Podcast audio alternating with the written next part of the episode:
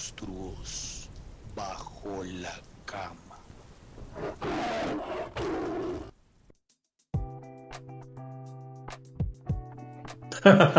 Hola a todos, ¿cómo están? ¿Qué pasa? Me cogieron súper desubicado, pero bueno, yo estaba aquí acomodándome en la cama, poniéndome juicioso con mi, mi cobijita. Hoy traje uvitas sobre la cama.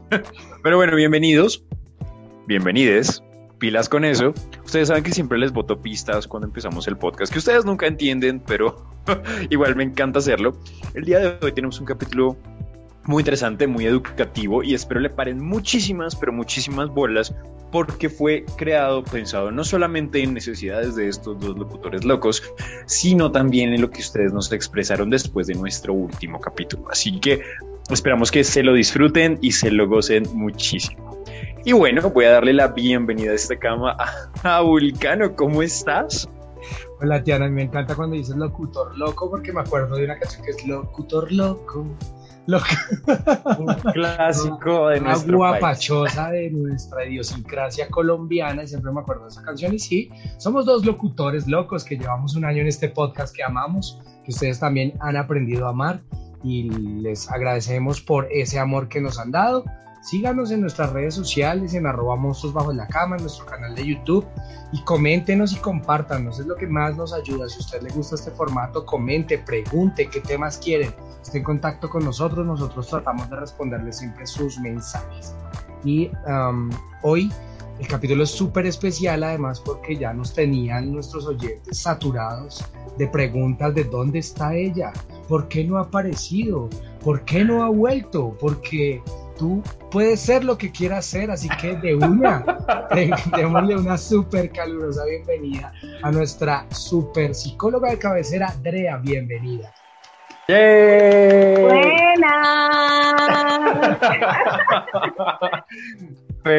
buenísimo. me gusta mucho. Eh, pues nada, qué, qué grato volver a estar aquí. Hola a todas, todos y todes las personas que están escuchando este podcast.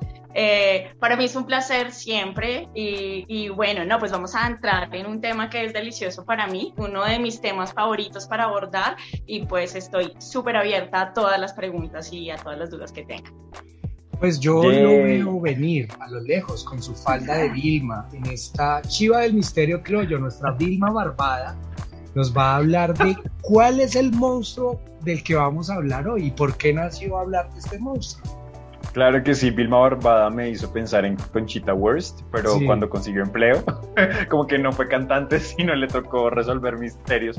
Pues bueno, el día, noche o madrugada de hoy vamos a subir un monstruo a la cama eh, que no es otro más que el sexo, género, orientación e identidades diversas. Yo sé que eso suena muy complicado y no es tan complicado, un poquito. Y precisamente por eso lo traemos sobre la cama, para que lo desglosemos juntos con nuestra queridísima Andrea y entre todos vayamos aprendiendo, porque en nuestro capítulo anterior hablamos mucho de infórmese, busque información y ustedes lo intentaron, pero con nosotros. Y eso fue un feo. Así que vamos a aprender aquí en esta cama. Entonces empecemos con, con Drea. Esta vez voy a dejar que Drea inicie el tema, a desglosarlo como, como, como deba ser. Pero mira que digamos que la necesidad de este capítulo es que hemos tenido todo tipo de cuerpos y cuerpos en este espacio y hemos nos hemos dado cuenta que tanto los oyentes como nosotros tenemos alguna confusión y nos parece muy importante para empezar a hablar de este monstruo de lo que es eh, sexo, género e identidad, que conozcamos las definiciones para poder empezar una base. Entonces, cuando hablamos de sexo, ¿cómo lo vamos a abordar en este episodio? Bueno, vamos a, poner el hecho de que la biología hace parte de nuestra experiencia humana, si todos tenemos un cuerpo biológico, lo habitamos, que está expuesto a ciertas condiciones. Cuando hablamos de sexo, específicamente estamos hablando de la genitalidad, de la biología, de la biología externa. Entonces, eh, a la hora de abordar, por ejemplo, el sexo masculino, estamos hablando de una genitalidad de pene, eh, del escroto Y eh, cuando hablamos de una genitalidad femenina, estamos hablando de la vagina. Hay una cosa muy particular acá. Entonces, claro, nosotros nos determinan una cantidad de cosas que vamos a seguir abordando en el capítulo, pero nos determinan una cantidad de roles y de factores a través de este sistema de sexo. O sea, como nació mujer, nació hombre a través de nuestra genitalidad. Pero pasan muchas otras cosas dentro del sistema de sexo, de sexo particularmente, y es que a veces tenemos en nuestro ADN unos cromosomas que son diferentes a lo que aparentemente somos, o lo que en algún momento se conoció como el hermafrodita, que hace parte de la intersexualidad, y es que salen los dos genitales, eh, que uno puede ser más desarrollado que otro y esto empieza a suceder porque todos los cuerpos eh, o todas las, todas las cuerpas y todos los cuerpos eh, tienen una cantidad de un desarrollo de unas hormonas que se llaman gonadotropina. Esa gonadotropina hace que todos los seres humanos seamos posiblemente mujeres. Y en ese desarrollo gonadotrópico, entre más gonadotropina y más testosterona, hace que se desarrollen los testículos. Eso hace parte de la definición de sexo. Entonces, hay una cantidad de cosas, pero eh, ahí dentro de la biología. Pero para definirlo puntualmente y como está escrito en todos los lugares teóricos, es esa identificación que se nos da a través de la genitalidad, de lo expuesto ahí, me surge algo importante y es que se usa en este país una enfermedad como un insulto y yo propongo que la gono, con, ¿qué? Gonadotropina. Gonadotropina. Que sea el nuevo insulto de moda, esta es mucha gonadotropina. Para cambiar la otra que la otra es muy fea, la otra enfermedad que se usa. ¿La gonorrea? aprendemos, sí, gonorrea es una palabra fea. Pues igual que la enfermedad, es que la gonorrea no es bonita. Pero por eso cambiémoslo a gonadotropina. Me gusta para repetir la palabra para que nuestros oyentes vean y vayan eso, aprendiendo. De hecho, eso sería un insulto un poco feminista, ¿sabes? O sea, como este es mucha gonadotropina, que desborde de testosterona ese desarrollo que tiene ahí. Me encanta. Bueno, está muy propio. La próxima marcha no suena ni grosero. Lo va a salir con mi, con mi cartel de estas son muchas propinas. bueno, empezamos hablando del sexo. Pasamos ahora inmediatamente ya a lo que son los géneros, entendiendo el sexo desde la genitalidad. Entonces, ¿cómo empezamos a abordar el, lo que es lo que es, yo? Mira, lo que es el género. Lo que es el género, sí. lo que es. Qué pena. Bueno, fíjense que quiero hacer esta transición de una manera muy linda y es como tan básica, tan básica es la biología, o sea, literal, o sea, tan maravillosa por supuesto como ciencia, pero tan básica es la biología y la lectura social que tiene que empezamos a, a identificar o a segregar a las personas entre sexo, género en un binarismo como hombre, mujer, masculino, femenino, es lo que dicen las cédulas, ¿sí? Pero también encontramos la situación de reconocer nuestro género y el género está reconocido como un rol social que se le atribuye a las personas a través de su sexo. Entonces el género es ese lugar entre femenino y masculino que ocupa una cantidad de roles sociales.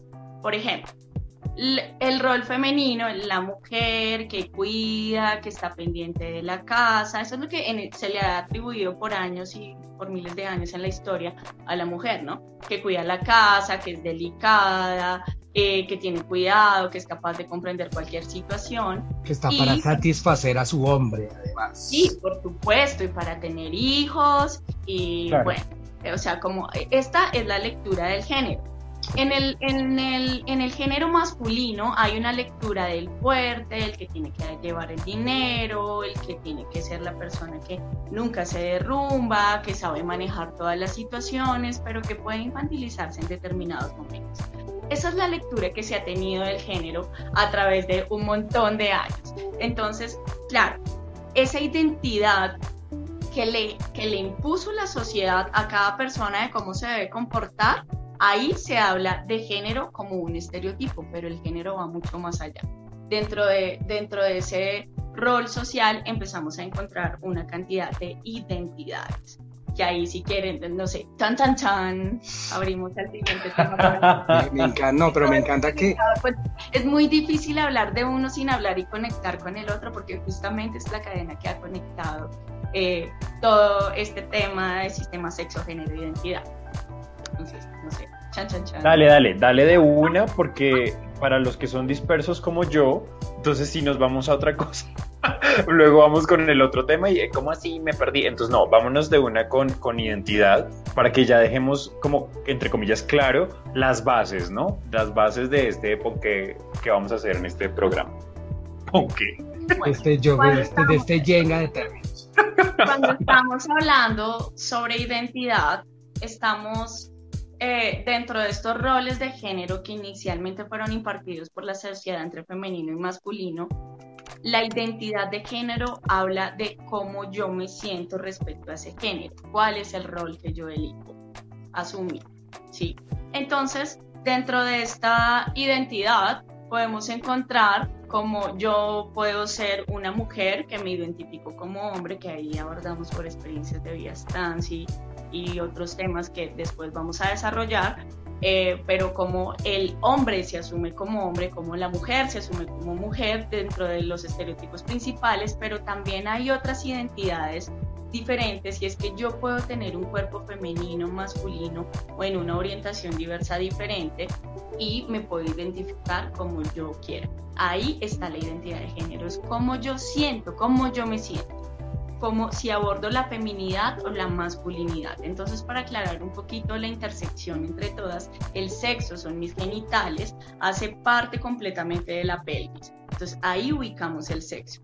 Cuando ubicamos el género, hablamos de los roles. Y cuando hablamos de la identidad, hablamos de la cabeza, cómo yo me reconozco a mí misma y cómo yo me identifico. Aquí les voy a yo hacer una pregunta a ustedes. ¿Cómo se, les, cómo se dice o cómo se refiere uno a un, una persona que nació con sexo masculino e hizo un tránsito femenino? ¿Cómo hablamos ahí de identidad? De ella. Es ella. Es ella. Es ella. Exactamente, ¿por qué? Y nos sentimos felices. Además me encanta porque, Porque- ahorita fue como cabeza, hombros, rodillas y pies. Todo está siendo muy claro. No tienen excusa de que no entendieron. Tal cual, tal cual, sí. Entonces la atinamos, sí, es ella. Sí, es ella, correcto. Listo, ¿por qué? Porque ella, aunque con su genitalidad fue masculina, ella no se identifica con esa genitalidad. Exactamente. Eso es lo que él dijo. Así, perfecto, muy bien. El reconocimiento está en la construcción que se crea de sí mismo, no la que le da la sociedad, que es la diferencia entre el género y la identidad. La identidad es la que se asume a sí misma, entonces se habla de ella. O por ejemplo, si es un chico trans que nació con una genitalidad femenina, pero su identidad es hombre, se habla de él. Siempre se habla a la hora de identificar de la, de la forma en la que pers- la persona quiere ser reconocida, cómo se siente. Ahí estamos, hasta ahí. Perfecto. No, buenísimo. Más claro que el tinto, diría una compañera poco inteligente en mi colegio. Saludos a ella. No Pero más bueno. claro que el río Bogotá. ¿no? no, es broma, es broma. Realmente sí está muy, muy claro y espero que ustedes tengan allá su agendita diversa. Diverse. Bueno, vamos mientras tanto a una pequeña pausa para que no se nos haga tan, tan heavy y vamos a dejar que Vulcano nos saque una fobia y la ponga sobre la cama.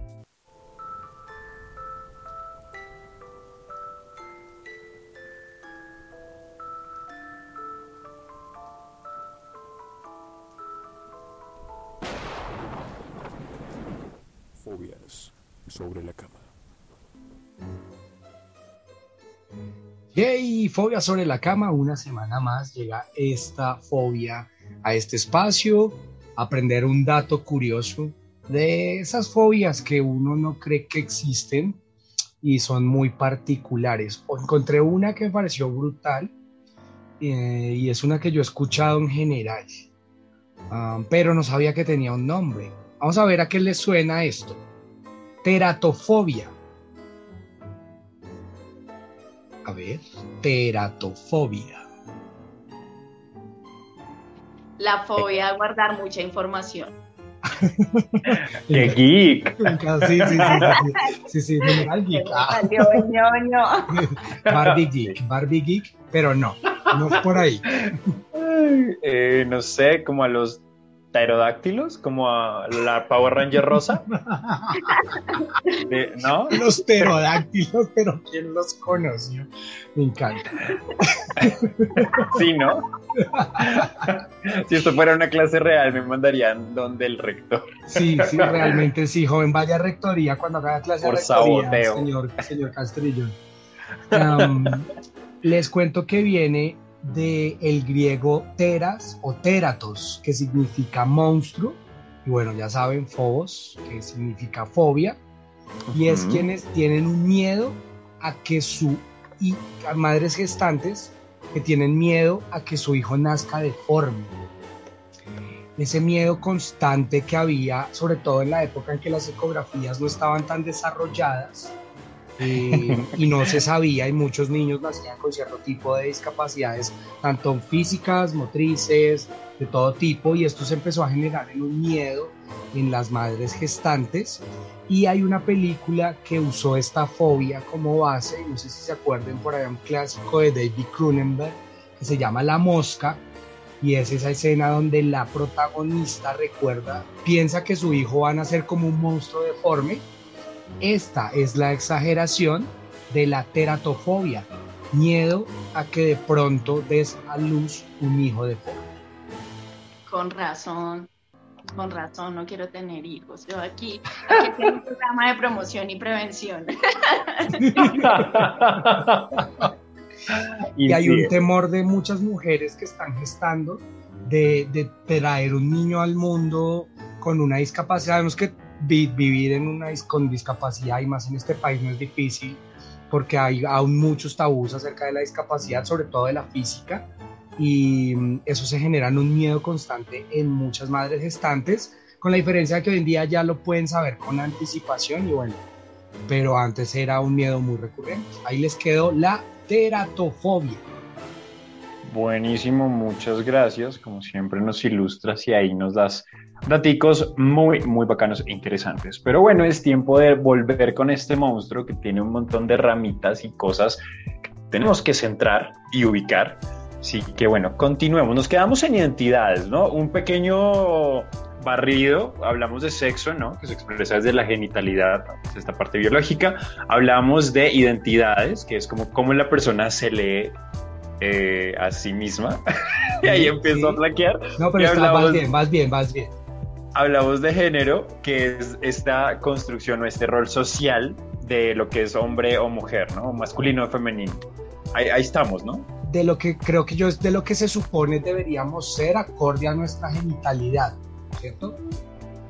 Así es. O sea, se, Eso. habla, se ha hablado mucho sobre el género a través de eso. Entonces ahora, esto es un tema muy interesante porque ahora que se habla de, de género, también se empezó a incluir un montón eh, todo el discurso de la mujer. ¿sí? Como de cómo debe ser tratada la mujer y cómo en los lenguajes, o sea, en los discursos de género siempre está puesto el tema de la mujer y es el cuidado dentro de diferentes discursos eh, a la invisibilización. Entonces, de género podemos hablar sobre el feminismo, dentro del género podemos hablar también pues, sobre las otras formas de existir y no solamente a través de un sistema binario. Por ejemplo, eso dentro del género. Los sistemas binarios que inicialmente se conocían empiezan a ser como hombre-mujer, o sea, palito-bolita, literalmente, ¿sí? Y a través del género y de las imposiciones del género se hicieron una cantidad de cosas. Por ejemplo, elegir los juguetes. O sea, no sé si alguno de ustedes quiso tener una Barbie, por ejemplo, o la muñeca, o jugar a cosas. Saltar lazo, me encantaba saltar lazo en la calle. Y era Todas. Yo y era quería el mejor. carro de la Barbie. No, yo saltaba lazo con mis amigas, era lo máximo. Eras bellota. Exacto. Y miren que a través de la infancia, desde pequeñitos nos enseñaron a vestirnos, o sea, para poder llegar al tema de la mujer y llegar al tema del feminismo, porque la inclusión de la mujer dentro de la sociedad y porque cuando se habla de género, un, el 50% del discurso de género, por decirlo de alguna manera, está pensado en la mujer antes de llegar ahí, vamos a empezar en la infancia, en esa etapa de desarrollo en donde a nosotros, si ven que un hombre es amanerado, una mujer es amachorrada, empiezan a decirnos, no, no, no, no, no, así no se comportan los hombres o las mujeres, está basado en un sistema de sexo, no de género en realidad. O sea, como, claro, el género se convirtió en eso, pero está basado en el sistema de sexo. Entonces, por ejemplo, yo quería siempre tener un carrito, o sea, había un vecino que tenía un carrito así increíble a control remoto gigante y a mí me había regalado la Barbie, estaba ahí con la Barbie en la mano, pero yo quería tener el carrito a control remoto. pero, era un lugar inasequible para mí, bueno, en mi generación, pero era un lugar inasequible para mí. Y era un lugar inasequible para muchos hombres jugar con muñecas, indiferente a la orientación de la que también después abordaremos, estaba la imposibilidad de acercarnos. Entonces el niño tiene un baby shower que siempre es azul y la niña un baby shower que siempre es rosado y ahí para allá tiene que escoger todos los, costoles, los, los colores pasteles de la vida. Y el, el, mancito también tiene que escoger colores rudos, fuertes, porque uh, negro. Voy a, voy a contarles el origen del azul y el rosado en los colores. No sé si sepan la historia, pero es por un boicot cuando, cuando hay guerra, eh, hay una gran guerra en el mundo, eh, se empieza a hacer un boicot a ciertos países en Europa y una fábrica gringa no tenía los insumos para seguir produciendo sus juguetes con los colores normales, solo tenían tintas azules y rosadas. Y lo que hicieron fue que para no perder todo ese material, esa industria, hicieron una producción en masa de mayormente de ropa y juguetes con esos colores y simplemente alguien dijo, ay, el azul para los niños y el rosado para las niñas y se volvió tan popular que se quedó en el consciente de la persona. De hecho se dice que, uy, el blanco por si es neutro, como le sirve a niño y niña, pero eso nació de un boicot por una guerra mundial. Ahora es amarillo, ¿no? Amarillo. El amarillo también. amarillo neutral. como regálenle amarillo porque todavía los ellos no quieren saber qué es. Ah.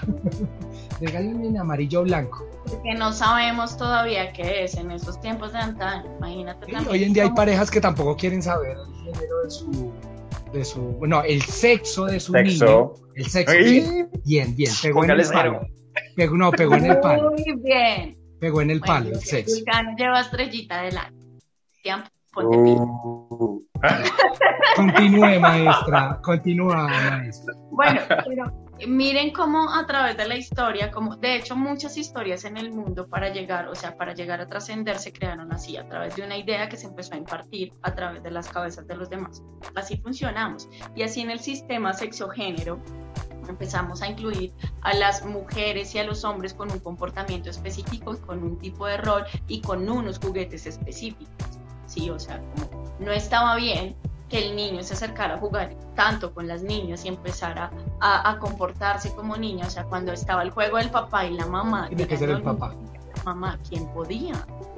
Entre niños, ¿quién jugaba? Claro, deben, deben existir historias, pero ¿quién jugaba al papá y a la mamá siendo dos niños? ¿sí?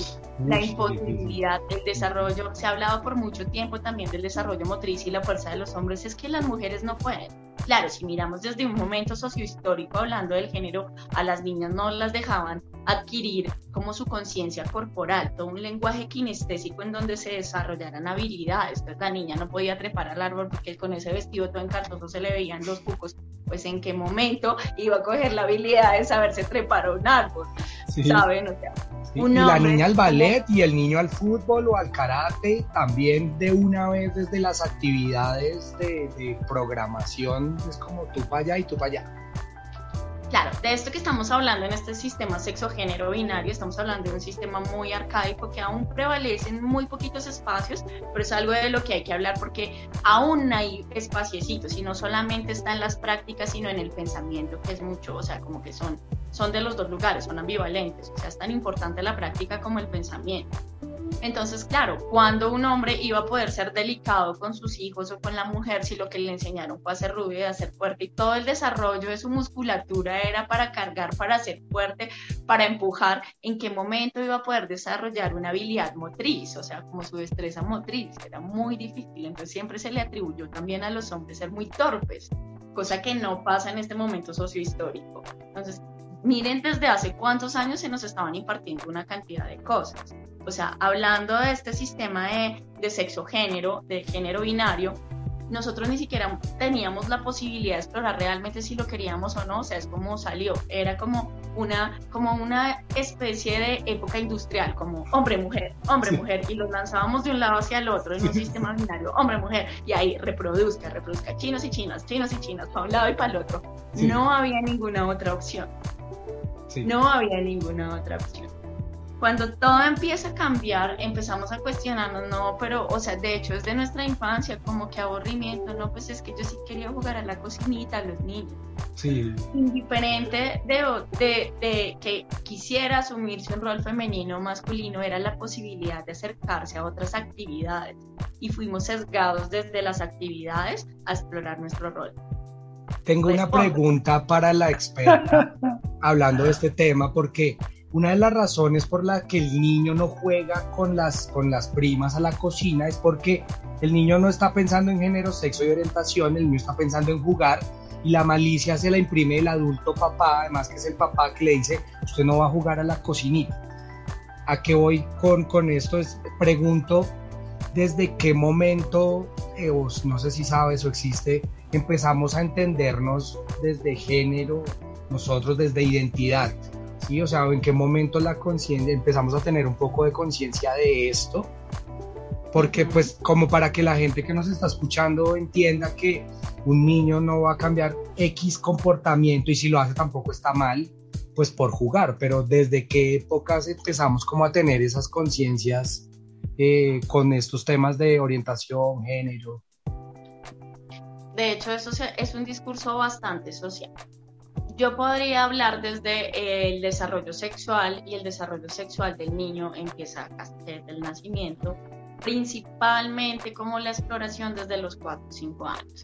Siempre claro, la exploración sexual a través del cuerpo del otro, o sea, como empieza desde, desde otro lugar, desde cuestionarse su propio rol, desde yo si quiero esto o no, así como un pensamiento reflexivo va después de los 8 o 10 años, cuando se genera pensamiento concreto en el ser humano. Pero la sexualidad como tal siempre está expresa en el niño. De hecho, Papa Freud, aunque ya no sea psicoanalista, Papa Freud decía que siempre el tema de sentirte atraído por tu papá o tu mamá ya empieza a habilitar esa función sexual en tu ser.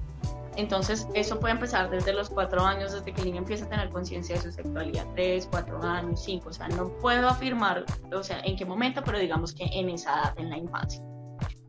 Inicialmente en la época de Freud, que ha pasado demasiado tiempo, todavía leía el sexo o género como un sistema binario, entonces leía desde ahí, pero actualizando un poquito ese discurso, claro, muchas personas que han, que han aunque después vamos a abordar, pero que han hablado sobre la bisexualidad, sobre la pansexualidad, tienen desde esa percepción del lugar femenino y masculino muchos matices de grises. Y claro, esto se empezó a transformar porque no siempre todo ese rol que fue impuesto por la sociedad del sexo género nunca se ha cumplido a cabalidad. O sea, es que eso es una de esas cosas como concebir al ser humano perfecto, o sea, como ser completamente el macho machote y ser completamente la niña delicada, que era lo que se leía antes. Es como, buchete, esta vaina no existe.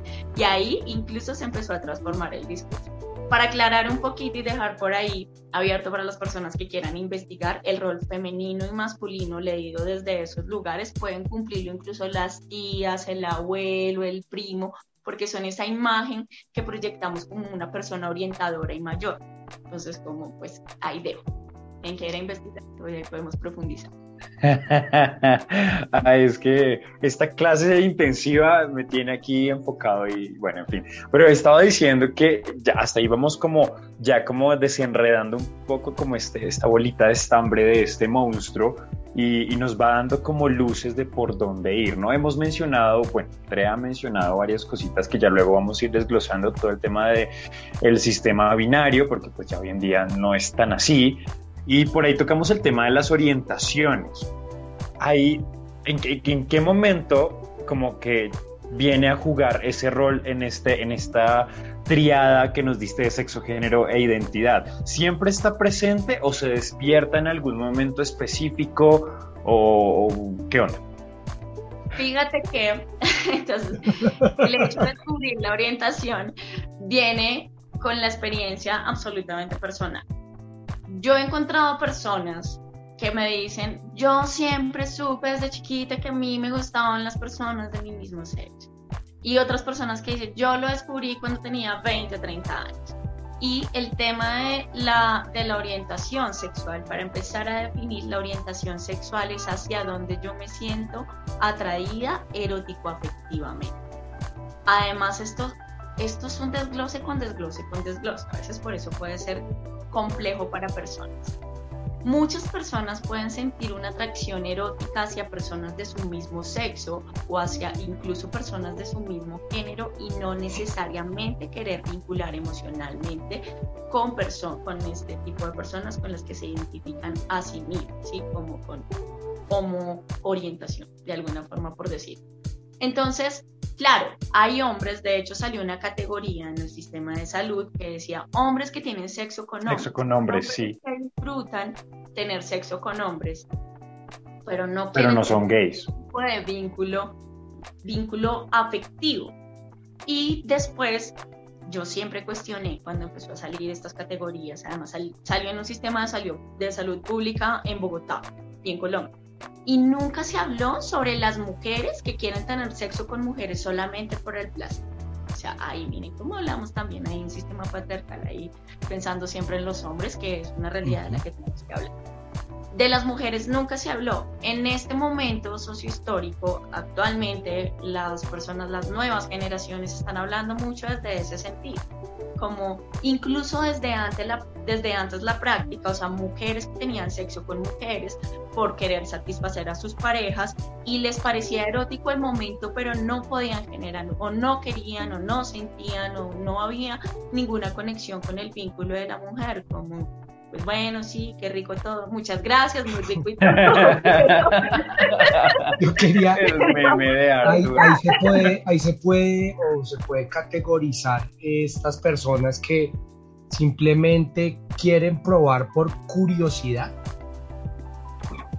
Heterocuriosos sí. que le mal llamamos. O sea, como el famoso, o sea, digamos que el heterocurioso que llamamos entra en esa categoría de yo no siento una atracción eh, afectiva hacia otro o otra persona de mi mismo eh, género. Sexo. Sexo. Sexo. Uy, bien, está, está, O género. O género. Pero digamos que no estaría cerrado a la idea o a la posibilidad de experimentar una relación ex exclusivamente sexual. Y bueno, ahí pueden pasar dos posibilidades que uno lo ha escuchado y es que definitivamente dice, no, mire, yo, porque no escucha, ay no, sí, yo probé una vez y eso no me gustó. O, oiga, sí, qué rico, quiero probar más. Sí, de esa heterocuriosidad o las personas confundidas o como se les ha llamado en algún determinado momento, tiene un componente que se le atribuyó siempre a la adolescencia.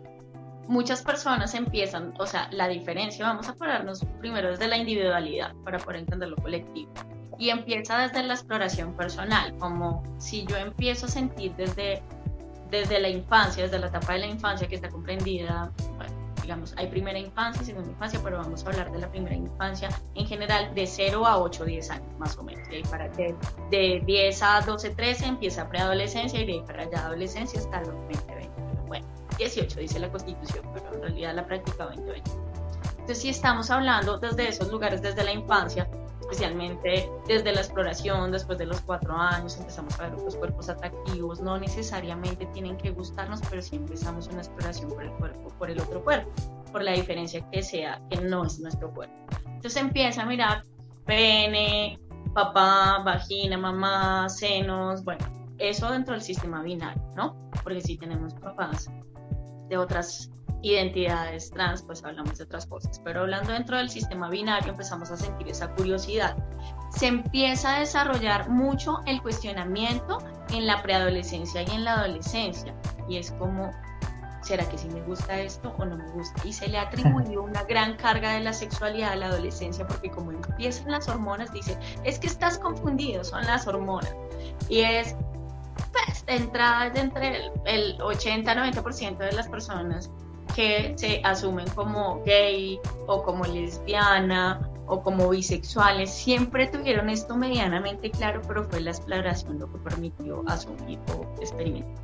Entonces, claro, se le atribuye esta fuerza a la preadolescencia, a la adolescencia, estás en exploración, no sabes lo que quieres y de hecho la preadolescencia y la adolescencia es una etapa de cuestionamiento en donde tú te empiezas a pensar si realmente todo lo que creíste toda tu vida y lo que tú estás empezando a cuestionar, lo que estás aprendiendo en el colegio a través de la filosofía y las experiencias de vida son reales o no. Entonces, claro, se le atribuye, está, está experimentando, es porque la, la, adolescencia es una etapa de experimentación sin duda, pero no necesariamente experimentación únicamente sexual, ¿sí?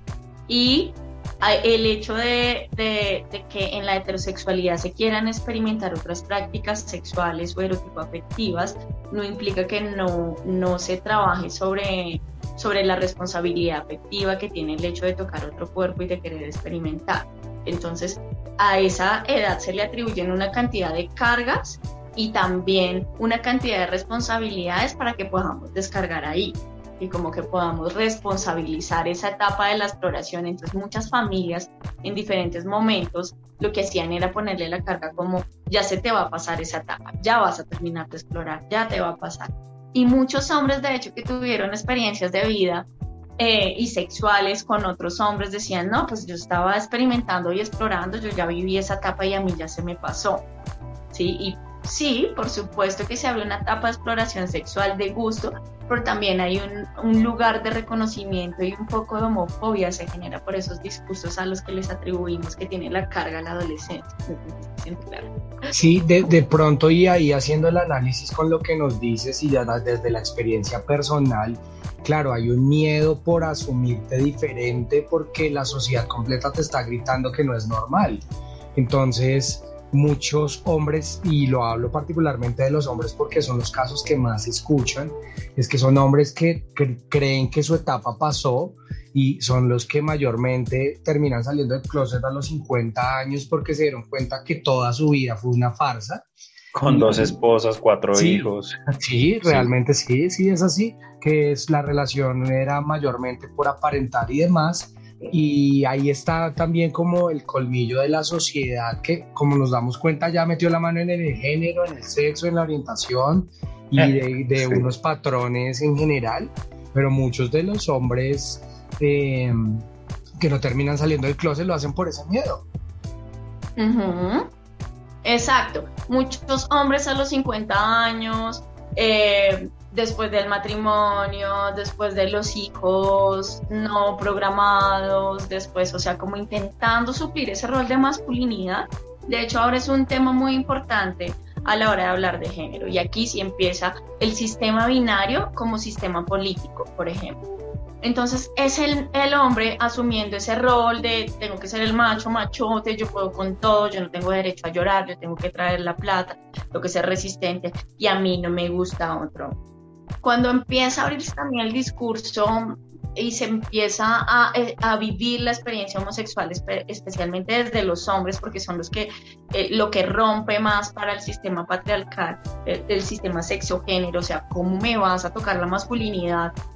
Claro, empieza incluso a crearse una nueva oleada de hombres homosexuales en donde tienen que ser súper masculinos todos. Y aquí vienen todos los abordes que realmente tienen que ver con el género de lo que se está hablando en este momento sobre género, sobre la invisibilización de la mujer durante mucho tiempo y en todas las clases de género, mucho, o sea, muchos de los discursos de género se habla sobre la mujer es por la invisibilización que hubo a través de los años y de los hombres se habla de todos los lugares que, han, que tienen lugares de privilegio y los lugares que no se han podido abordar. O sea, cuando es una chica trans, todas las experiencias de vida también, o sea, como hablando dentro de la identidad de cómo yo me reconozco dentro de una mujer trans, tiene una cantidad de violencia, si es como ah, muy mujer, ven y te recuerdo lo que sufren las mujeres.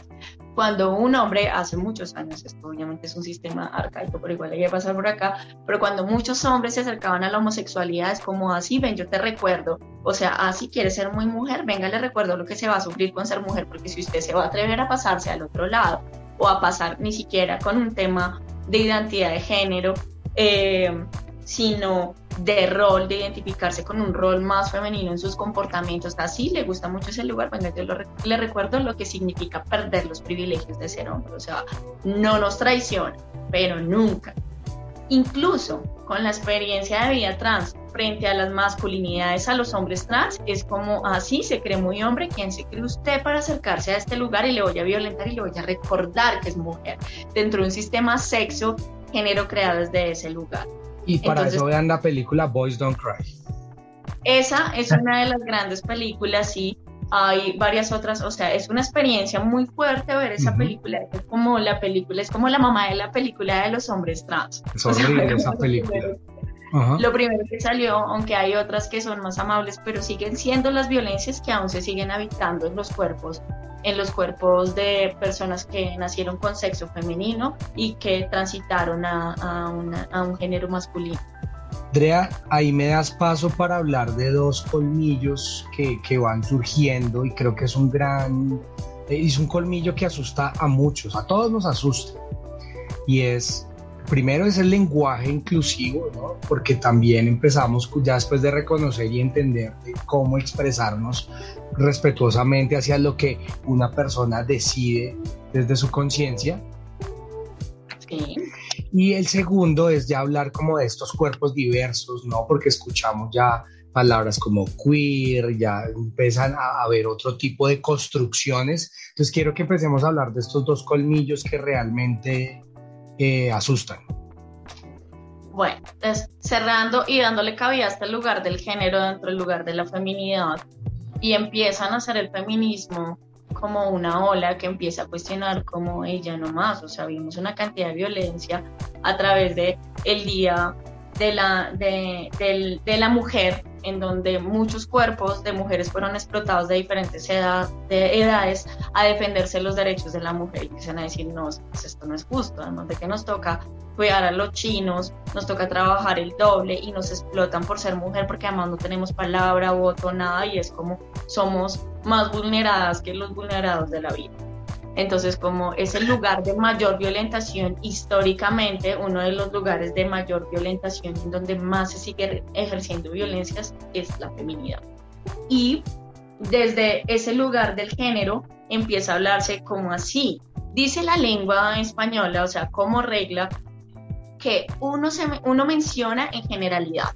O sea, en este caso deberíamos mencionar a nosotros, porque son en mayoría aparentemente hombres o decididos como hombres, pero eh, tendríamos que mencionar en, en, mayoría, pero empieza a ser tan patriarcal el sistema y el lenguaje incluso que así hayan 20 mujeres y un solo hombre, es como mi presencia como hombre tiene que significar el cambio del lenguaje. Durante mucho tiempo se hizo una construcción social a través del lenguaje con eso. Y luego, después de estas experiencias, las mujeres empezamos a defender nuestros derechos, a decir cómo no es justo, cómo nos van a encerrar 14 horas, el hecho de que el jefe pensó que sus empleadas se le iban a volar y les puso llave y resultaron las mujeres quemadas, es como no, pues ya no más.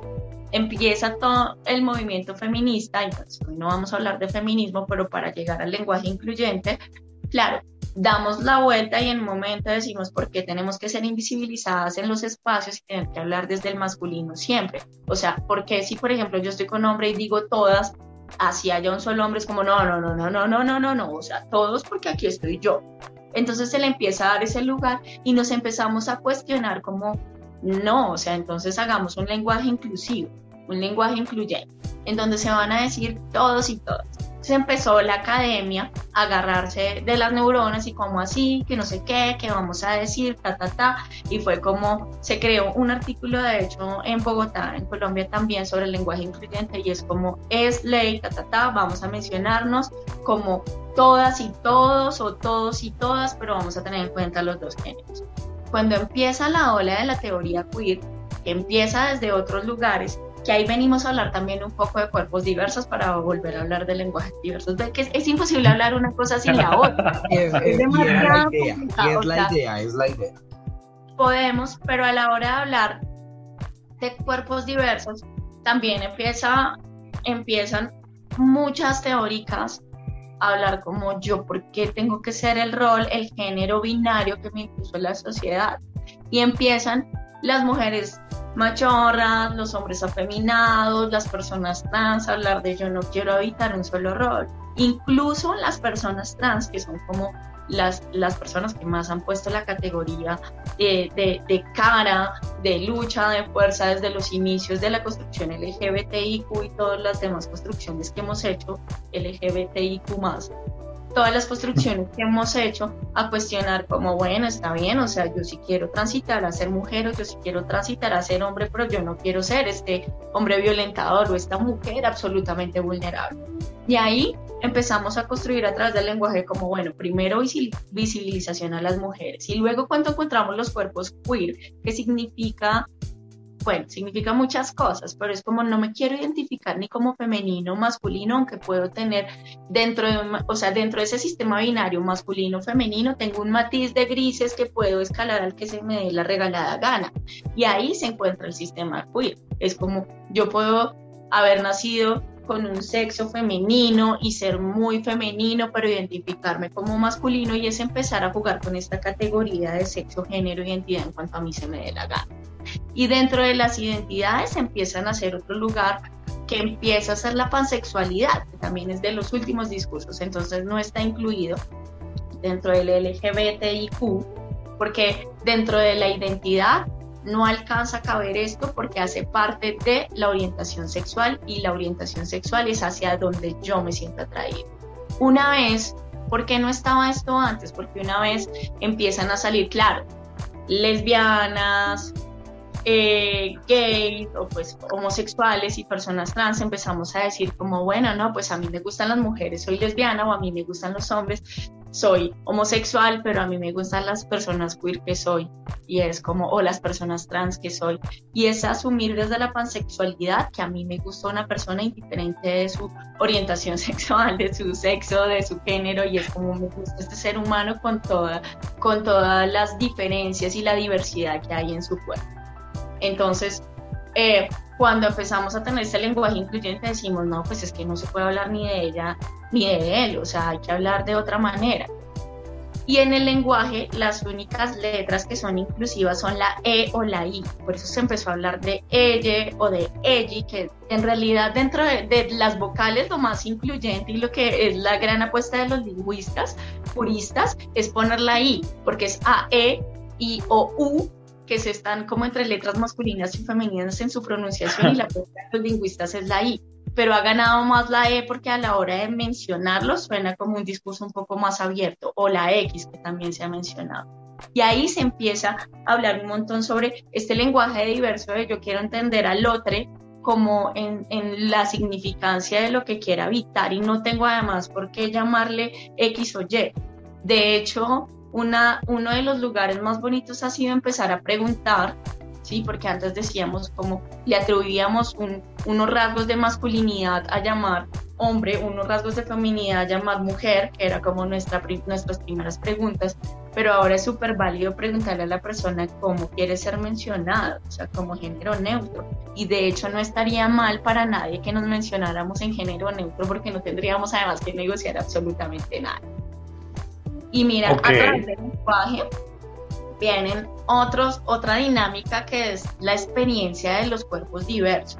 Entonces, toda esta experiencia de lo queer empiezan a ser como yo no quiero que un sistema binario capitalista, además que me quiera organizar con una serie de comportamientos, quiera gobernar sobre mi cuerpo. O sea, me rehuso absolutamente a esto, yo quiero ser lo que yo quiero y quiero explorar lo que yo quiero. Y aquí empiezan los cuerpos diversos a jugar con las transformaciones, con las hormonas. Y no solamente las transformaciones son a través de las hormonas y de la apariencia de la ropa, de si uso ropa de hombre y soy mujer dentro del sistema binario, sino a través de la transformación de los tatuajes, los piercing y todo esto empieza a construir unas nuevas identidades en donde ya no hay que ponerle género a nada. Empieza a volverse los 2000 y los 2000, los 2010 como un lugar de exploración entre estos cuerpos que son andrógenos, que conocemos andrógenos, pero en realidad empiezan a, a, a nacer todas las experiencias de vida queer, o sea, existían desde antes, pero empiezan a ser como supremamente contundentes en las experiencias de la sociedad hasta llegar a nosotros.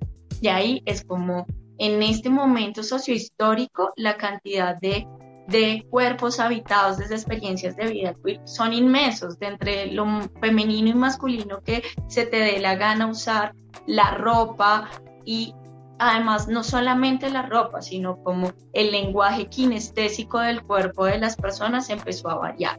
Nuestros propios gustos empezaron a variar. Incluso empezamos a cuestionarnos así hubiéramos parecido muy lesbianas o muy homosexuales, si realmente el otro lugar tiene que ser un rol completamente homosexual a través de los hombres o completamente lésbico y como qué queremos dentro de esos matices de grises que podemos encontrar en esa exploración que fue principalmente binario. ¡Wow!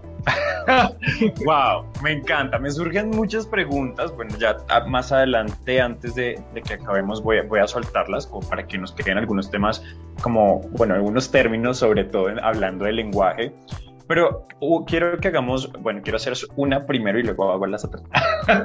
eh, me surgió una pregunta yo hablaba con una amiga casualmente sobre un, un, tweet que vimos en estos días sobre una feminista española, no sé quién es, eh, pero que se hizo muy polémica porque dentro del lenguaje inclusivo, pues esta señora, bueno, inclusivo, no sé si eso cuenta y esa es mi pregunta, buscaba ya, o sea, trascendía, perdón, no solamente a las personas, ¿cierto? Sino ella era una cosa, estaba hablando de las gallinas, algo así, y no son las gallinas, sino escribió como eh, los derechos de les gallinas y entonces dice que para las cosas o para el entorno también aplica. Entonces, de hecho, hace unos meses hubo un debate similar con, con, un grupo feminista también en España que decía que la A se le debería poner a todo lo que tiene una O, incluyendo cosas como la edificia, la zapata.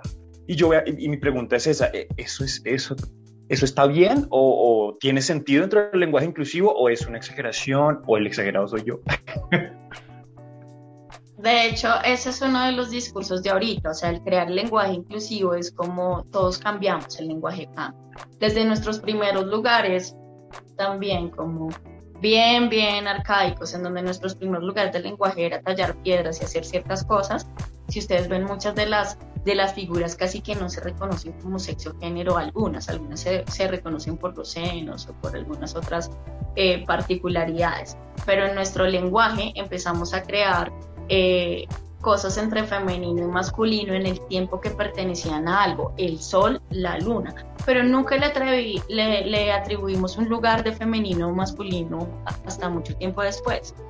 Ahora, qué es válido y qué no es válido. Es que en el momento sociohistórico que estamos, estamos construyendo otros lenguajes en donde todos nos sintamos más acoplados. Antes era ese, claro, el lenguaje tenía una construcción etimológica y era acompañado a través de un artículo y así se construyó el lenguaje y el lenguaje español se construyó a través de otras lenguas humanas y ta, y esto tiene toda su historia lingüística. Pero en este momento no estamos arraigados al lenguaje solamente a través del lenguaje de donde salió, sino el lenguaje a través de la experiencia humana y de cómo nos sentimos nosotros con el lenguaje. Y ahí empieza a variar. Desde ese sentido es válido, en donde podamos incluirnos, en donde nos dimos cuenta en ensayo, esto todo el tiempo ha sido la experiencia humana, todo ese ensayo de error, vamos viendo ahí que nos funciona, vamos transformando, haciendo ciencia, explorando todo. Y eh, dentro, dentro de esa exploración está como es muy largo, además antes pensamos como la, eh, los, las, les es demasiado largo y pues es que no pasa nada, pues nos tomamos los tres segundos de más y podemos Pero qué bueno también tener un lenguaje en donde todos nos sintamos incluidos dentro de, dentro de todo y podamos, en vez de estar las, los, les y a quién pronunciaste primero y porque aquí me dejaste acá, antes de eso, porque eso sí son cosas que pasan y de hecho sí son lenguajes de, de, nuestro inconsciente colectivo que empezamos a mencionar y es porque además incluso incluyendo las letras e, O, A y la E, seguimos mencionando primero el masculino. Entonces es como, pues, o sea, sí sigue existiendo en nuestro consciente un lugar en donde damos la prioridad a la figura masculina. Entonces, como nos podemos quitar todas esas barreras y empezamos a mencionar les incluimos a Y este, además, mira cómo está organizado todo este sistema sexogénero que decimos los, las y las personas con experiencia de vida trans queer quedan siempre de últimas segregadas. Entonces, cuando decimos les, ni siquiera se vuelve un lugar de privilegio, sino de inclusión. Ahí es donde todos nos sentimos. Nadie dice, ay, porque las personas trans primero. No, nos sentimos todos desde el mismo lugar, como, ay, sí, les, ay, sí, sí, yo ahí quepo. Y es una cosa muy importante para el lenguaje y así se ha creado el lenguaje también a través del tiempo y es como creamos nuevas palabras que le den significado a algo. Y ahí sí yo sentiría que todos eh, compatibilizamos con este lenguaje. Ok, o sea, les gallines está bien. Les gallines está bien, podemos decir los gallines, les, eh, o sea, los gallinas como considero que sigue siendo binario, si decimos los gallinas. Yo ya quiero ir por mi caldo, doña gallina. O sea, muero por caldo, doña gallina, doña gallina. Caldo, doña gallina. Doña gallina. Doña gallina sería. Ay, Dios el próximo año, en el mes de la, de la bandera LGBTIQ que las empresas aprovechan, no se van a perder su calde, doña gallina. Mi cabeza va a explotar. Y antes de que la cabeza de Tiana explote, vamos a hacer una pausa y vamos a relajarnos un poquito y vamos a entrar a nuestra guerra de almohadas. Encontramos la mejor manera de divertirnos sobre la cama con ropa. Esto es Guerra de Almohadas. ¡Wii! ¡Yay! Muy bien, bienvenidos a nuestra guerra de almohadas. Qué gusto, de verdad. Otra guerra de almohadas. Me encanta, es uno de mis momentos favoritos, además de la fobia, por supuesto. Así que bueno, le vamos a contar a todos nuestros oyentes que son nuevos o aquellos que se les olvida, o no voy a hacer más que el chiste de la demencia senil. Eh, bueno, que la guerra de almohadas es el momento donde... Siempre dices eso en todos los casos. Y no es demencia senil, es como Alzheimer, pero ya no más. Ah, em, es el momento donde liberamos tensión, nos relajamos y jugamos un poquito con nuestros invitados. Así que bueno, antes de empezar, bueno, hoy sí toca, hoy sí es obligada esta frase, hoy no se puede evitar, así que Vulcano, dilo tuyo. Uy, sí, por favor, es, más es muy importante. Las situaciones presentadas en esta sección no pretenden ofender a nadie, son producto de la ficción y solo buscan entretener. Vamos a jugar, vamos a relajarnos.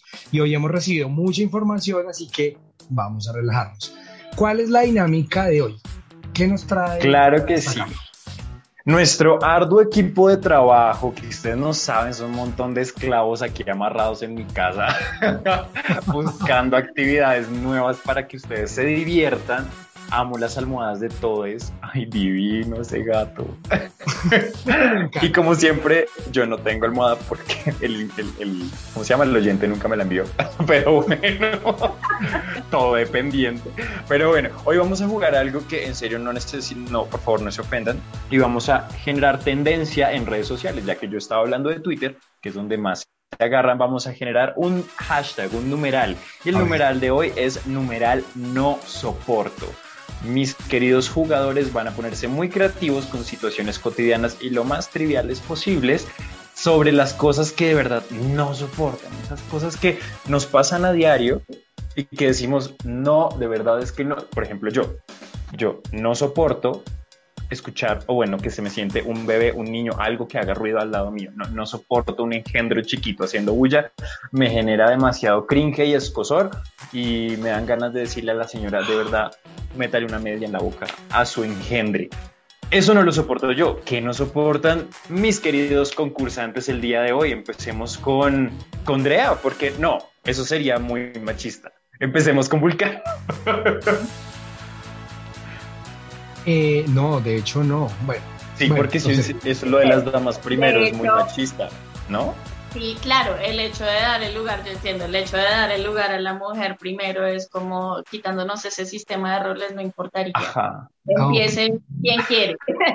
Vea, si ven hasta en la guerra de almohadas eh, empezamos a aprender, seguimos aprendiendo. Aplicando lo que uno aprende, es que así es que uno se, lo, se va grabando todo. Hay Pero bueno, una situación empieza que el que yo no quiere. soporto, no soporto y no soporto y es las personas que caminan en un puente peatonal cogidas de la mano.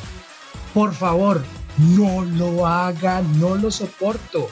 No todos tenemos que ir a su ritmo de tortuga y preciso el que va, van cogidos de la mano ocupando todo el puente, no se puede pasar, van re lento.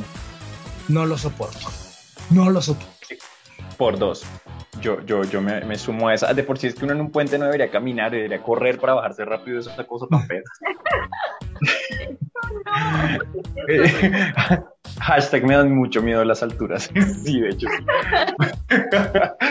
Drea, ¿qué no soportas? Pero fisiológicamente yo no soporto una cantidad de cosas.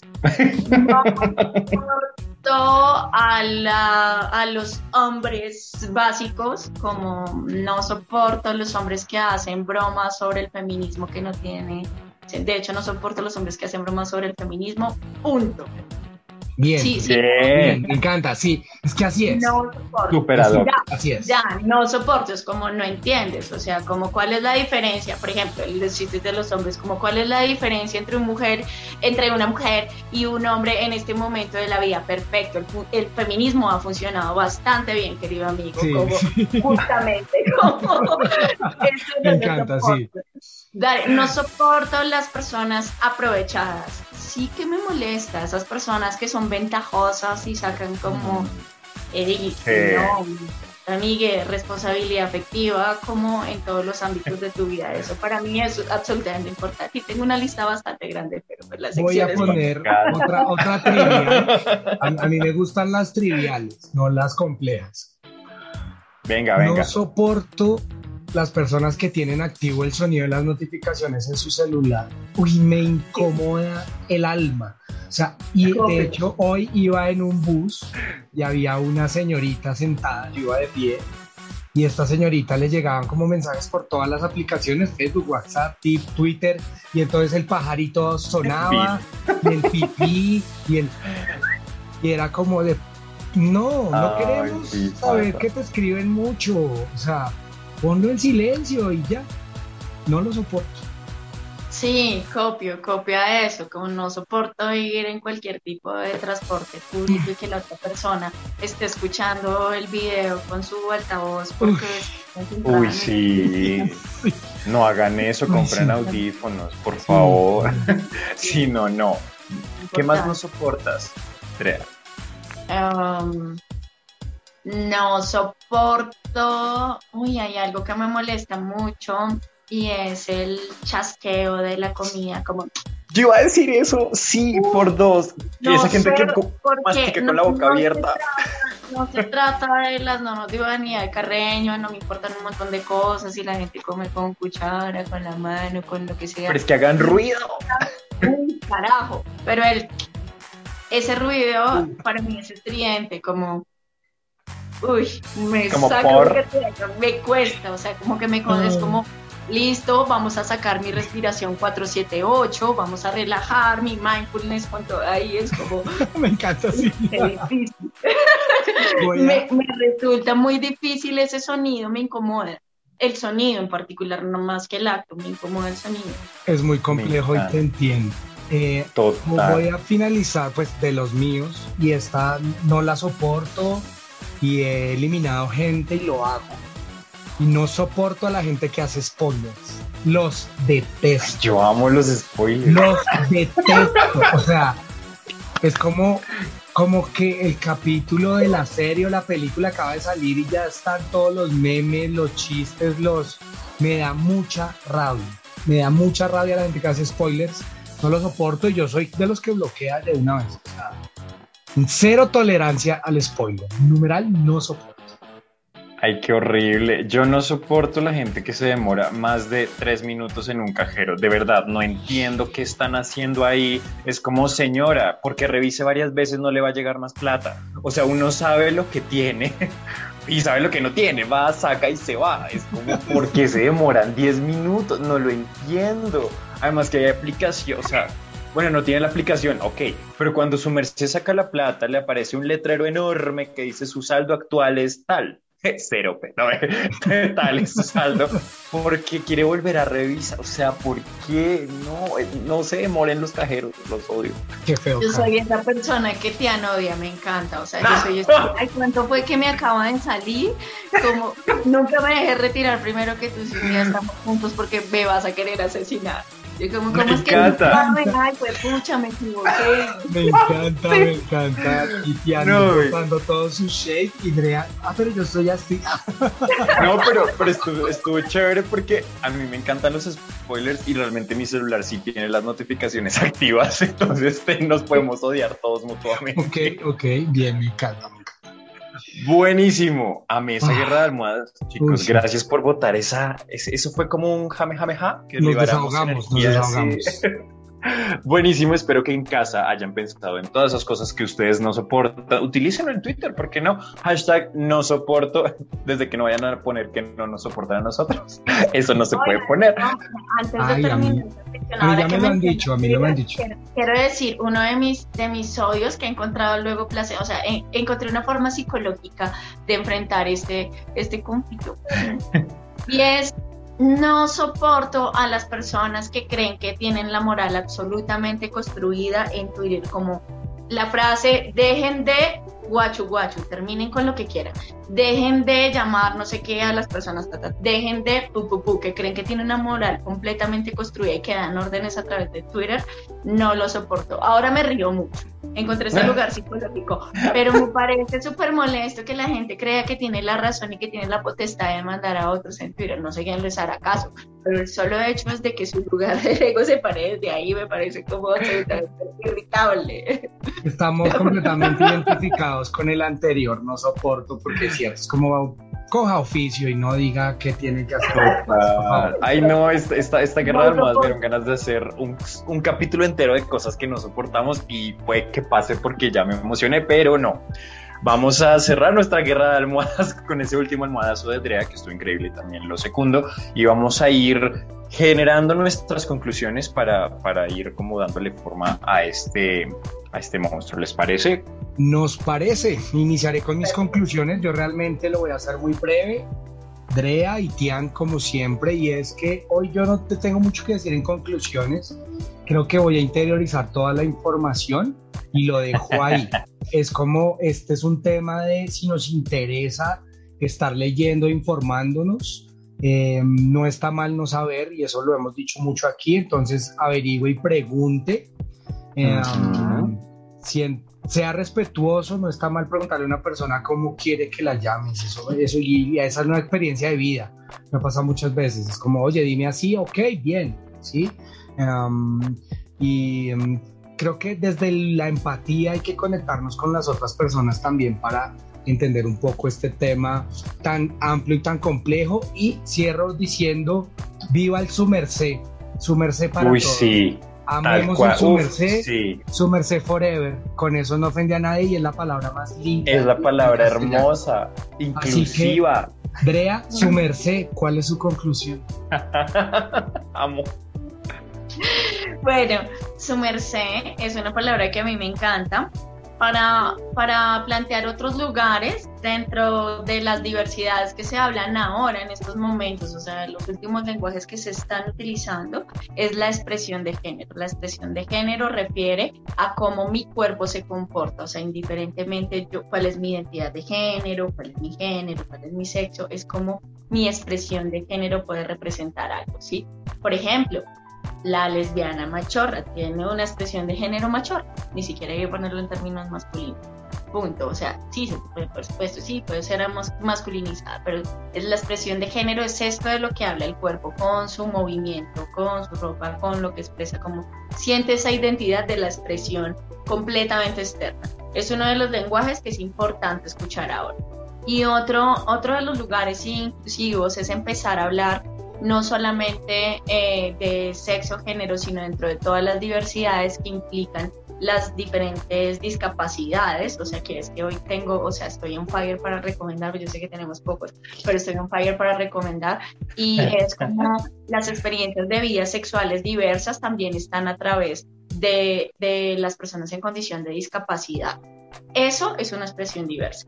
Otra expresión diversa son los cuerpos gordos los cuerpos gordos y como se ha mencionado a través de la gordofobia, un lugar de discriminación, hace parte de la diversidad. Los cuerpos no son una implicación económica, no son una implicación capitalista de que todos tenemos que tener un cuerpo de tal forma o tal otra, sino es una exploración de hecho dentro de nuestra identidad corporal, ni siquiera una identidad de género, sino de nuestra identidad corporal, que queremos, que vivimos, que disfrutamos y no hacer parte de una característica económica, capitalista capitalista y controladora a través de nuestro cuerpo. Entonces es como para concluir un poco recordando cómo nuestro sexo está en el lugar genital, nuestra orientación sexual está en nuestro corazón, en nuestro pecho, hacia quien nos sentimos atraídos.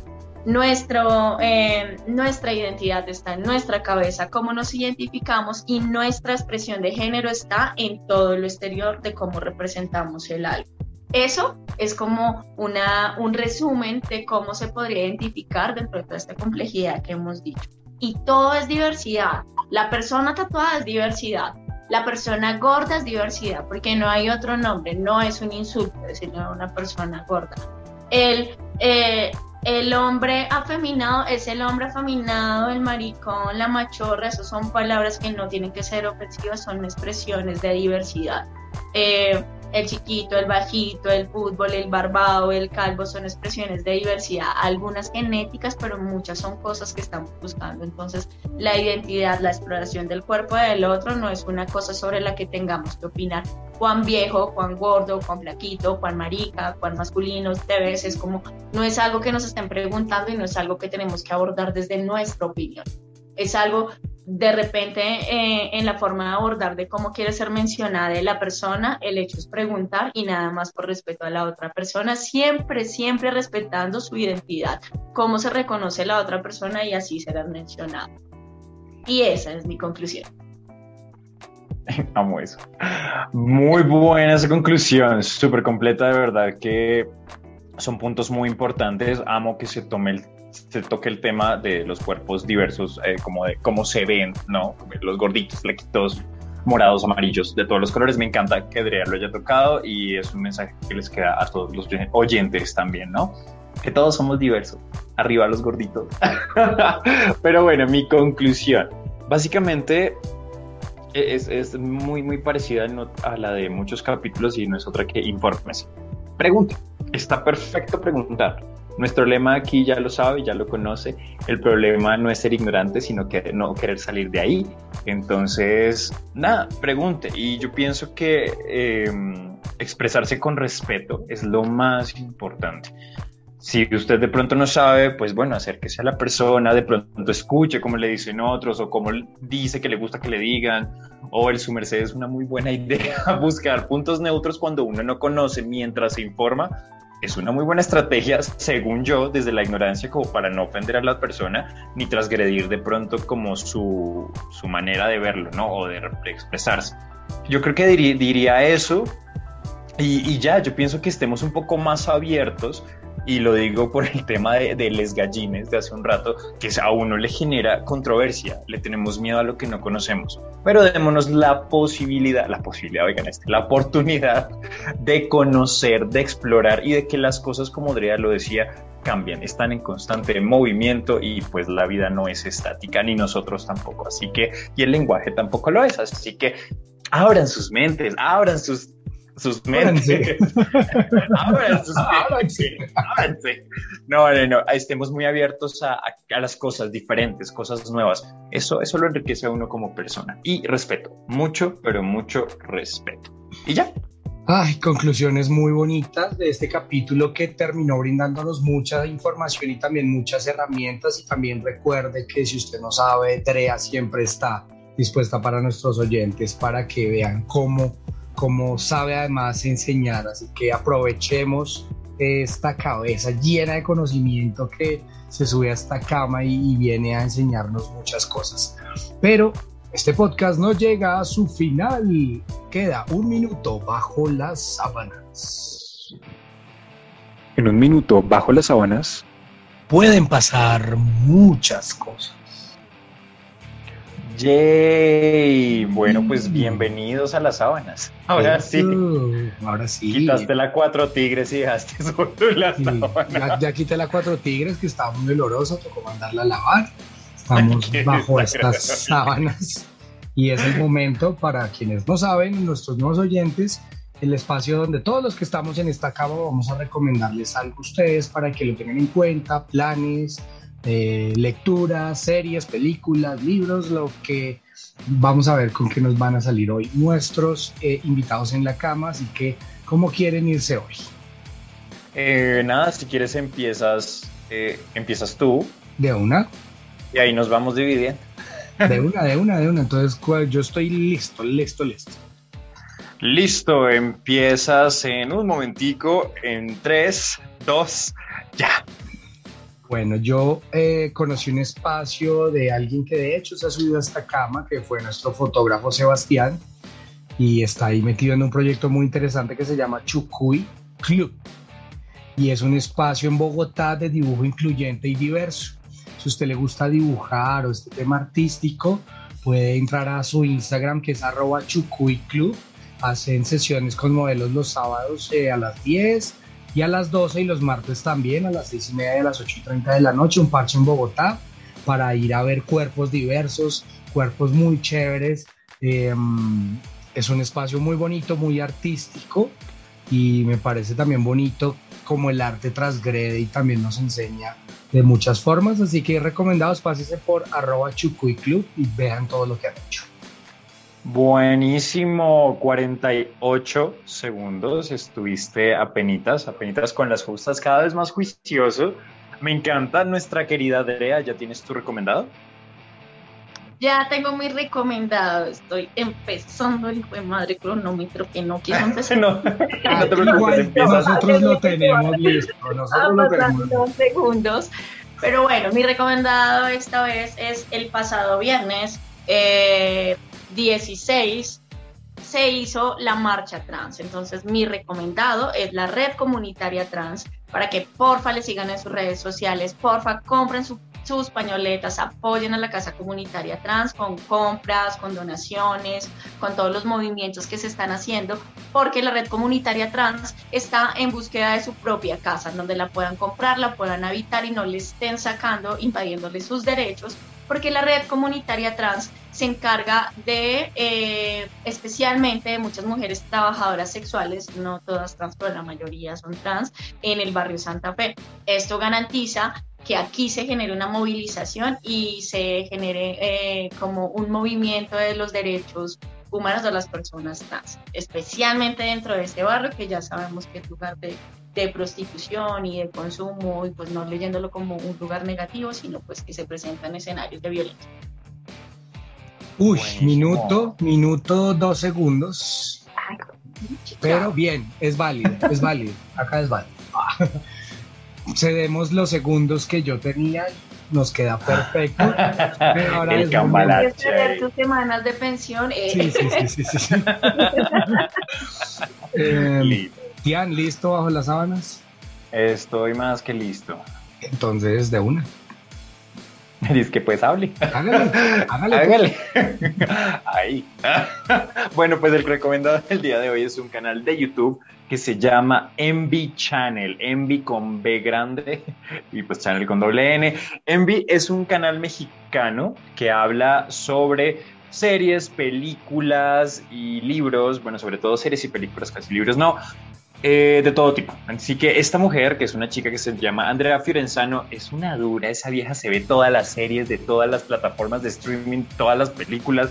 Tienen review de todo, o sea, de todo. Si a usted le gusta Game of Thrones, son súper fanáticos y tienen reviews muy, ¿cómo decirlo? Muy, muy objetivos, ¿no? Más allá del me gusta no me gusta, analizan como personajes, historia. eh, bueno, en fin. Así que si usted quiere pasar el tiempo, vaya a Envy Channel en YouTube, los encuentra en Instagram como arroba Envy Channel, están haciendo ahí dinámicas todo el tiempo para que usted participe, para que diga qué quiere que hablen, qué serie quieren ver y demás. Así que Envy con B y Latina Envy Channel, ahí ahí está para que se vean sus videillos. Además que la vieja es súper sar- sarcástica, así muy, muy perrita y me encanta. Así que Envy Channel para todos ustedes. Todo esto. Desjuiciado, un minuto, cinco segundos, pero digamos que hoy es válido pasarse. a mí nadie me cede los segundos. No, no hay una falta, tarjeta amarilla. y recuerden. Castigado. Sí, castigado. Hoy fuiste un alumno muy malo en todo el en este Escríbanme quién me quiero. que si quien me castiga, no me eh, Estos a los oyentes, si de pronto no recuerda estos recomendados, vamos a hacer un post que se va a subir a las redes sociales también con estos arrobas para que esté pendiente. Y ya llegando a los minutos finales de este capítulo, nuevamente agradecerle a Andrea por haberse subido a la cama, por haber vuelto a este espacio que los oyentes la estaban reclamando. Aquí está, no, ella sigue con nosotros, nuestra super aliada. Recuérdanos em, tus redes sociales, la página de Crea Sintagma y para que sigan en contacto los oyentes contigo.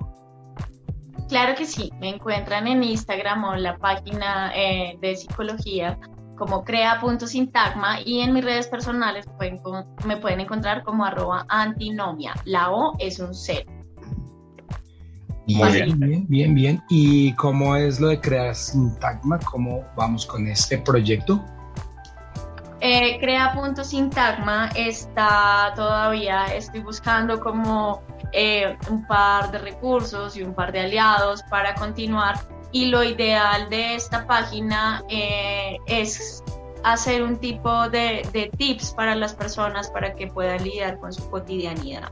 Hay lugares complejos como trastornos y cosas diferentes, de hecho, que ni siquiera está para, para hablar sobre trastornos de la psicología, sino para hablar cómo podríamos acompañar a personas que tienen trastornos pero estoy en creación de este escenario, pero ahí me pueden seguir, que seguro pronto van a encontrar algo de contenido. Todo está en creación, estamos ahí con los, los ladrillitos bases, ahí vamos. Excelente, nos encanta, queremos estar en el estreno, queremos estar pendientes para hacerle toda la promoción que se merece y va a ser un espacio increíble. Por supuesto que sí. Esperaré. Qué emoción, nos encanta que, tengas ahí todos tus proyectos ahí creciendo y creciendo, porque pues eres una Barbie Girl, puedes ser lo que tú quieras ser y puedes ser em, emprendedora también. Entonces me encanta de verdad, muchas gracias por estar aquí, por compartirnos toda tu sabiduría, porque sabemos que, y también de tu tiempo, porque sabemos que estás cansada, que tuviste una semana dura, pero nos estás compartiendo un ratito con nosotros y realmente amamos eso, de verdad, muchas gracias. Además que los oyentes te aman un montón. Bueno, pues muchas gracias también por la invitación. Yo siempre feliz de estar acá, siempre feliz de compartir con los oyentes, siempre feliz de crear conocimiento juntos porque esto no se trata, o sea, aunque haya un par de conocimientos que pueda compartir, no quiere decir que entre todas nuestras prácticas no podamos construir un nuevo conocimiento que es el real y el aplicado. El conocimiento comunitario, o sea, es la puta ley. Me encanta. Amén por eso. Y bueno, nos vamos despidiendo. Yo doy las gracias a Vulcano por haber estado en la cama, a todos los oyentes, porque sin ustedes no somos nadie, pues nadie nos oiría y sería muy patético hacer esto para nadie. Así que gracias por estar ahí. Y bueno, pero antes de irnos, Vulcano nos va a contar dónde nos pueden escuchar. Eh, síganos en el canal de eh, YouTube, que ya tienes va toda la información. Síganos en Instagram, Monstruos Bajo la Cama comente, comparta y recuerde, estamos en Spotify, Deezer, eh, Chrome, que en Radio Public, Catsbox, en diferentes aplicaciones de podcast. Um, y a Tian lo pueden seguir como arroba bastianoso con doble S al final en su Instagram, a mí como arroba vulcano ed y que sea el momento feliz de la noche, del día. Claro que sí, por favor síganos en YouTube como ¿Qué? MBLC, ya se, ya se me cruzan los cables. MBLC, no escriba monstruos bajo la cama, insisto, no lo escriba porque no le vamos a salir, le van a salir otras cosas feas. Así que MBLC, por favor, suscríbanse, comenten, denle like y pues, denle click a la campanita para que YouTube les avise cada que subamos videos. Es súper, súper importante para que no se lo pierdan y no tengan que escucharlo en Spotify si no lo utilizan. Así que pendientes con eso, pendientes con próximos giveaways y muy pendientes, y es una recomendación especial con todo lo que hablamos en este capítulo, para que aprendan, para que en serio eso, cuando uno realmente practica lo que aprende y lo que escucha, pues es cuando realmente el conocimiento tiene sentido, si no, pues, pues no de nada. Así que pilas con eso. Y un, un datico rápido antes de finalizar eh, este capítulo que está saliendo en emisión, en fecha, y ya les digo, tenemos eh, el fotógrafo Mike que nos hizo unas fotos increíbles. Y tiene un descuento hasta el 22 de, am, de julio. Si usted dice que escuchó Monstruos Bajo la Cama, su sesión de fotos va a quedar en 90 mil pesos. Y pues usted ya vio las fotos increíbles que nos tomó, así que vaya, anímese. Solo dígale, soy oyente de Monstruos Bajo la Cama y le van a hacer una increíble sesión de fotos por 90 mil pesos. Y un jean. Y una faja reductora. un descaderado y un abdoplan. No mentiras, arriba los gorditos. Bueno, nos ve, nosotros nos escuchamos la siguiente semana con un nuevo invitado, con otro monstruo increíble y con más cosas aquí por aprender. Cuídense mucho, un fuerte abrazo gigantorme y nada, sigan siendo diversos, sigan aprendiendo lenguaje nuevo y descansen mucho. Bye.